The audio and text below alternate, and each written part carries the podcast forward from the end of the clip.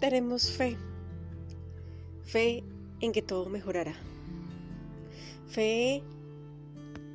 ¿Qué es fe? ¿Cómo es la fe? ¿Cómo tienes fe?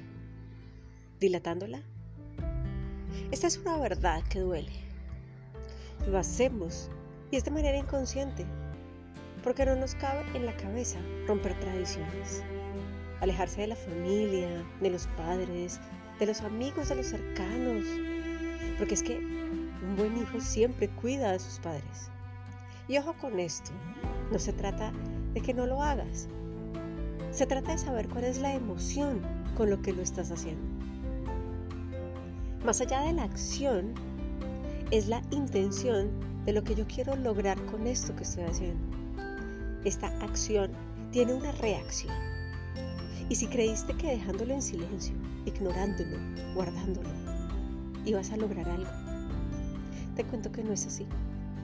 Pareciera que existiera un idioma del silencio, una comunicación mental, telepática, donde lo que yo pienso se ve manifestado de manera automática y no tengo que decir ni una sola palabra. Se nota. Y déjame decirte que el mundo funciona así. Funciona de esta manera. Funciona como la telepatía. Y nosotros vivimos en la creencia de un mundo de palabras. Y no es un mundo de palabras únicamente. Es un mundo de sensaciones, es un mundo de vibraciones, es un mundo en donde las memorias inconscientes salen a la luz. Cuando yo hago algo lo que se ve reflejado es lo que estoy sintiendo al hacer eso que estoy haciendo. Así que si tú cuidas a tus padres con las ganas, con esa intención de que no te abandonen, de que te reconozcan, pues estás enviando una energía de miedo, una energía de vacío que se llena con lo que estás sintiendo. ¿Y qué estás sintiendo? Pues miedo.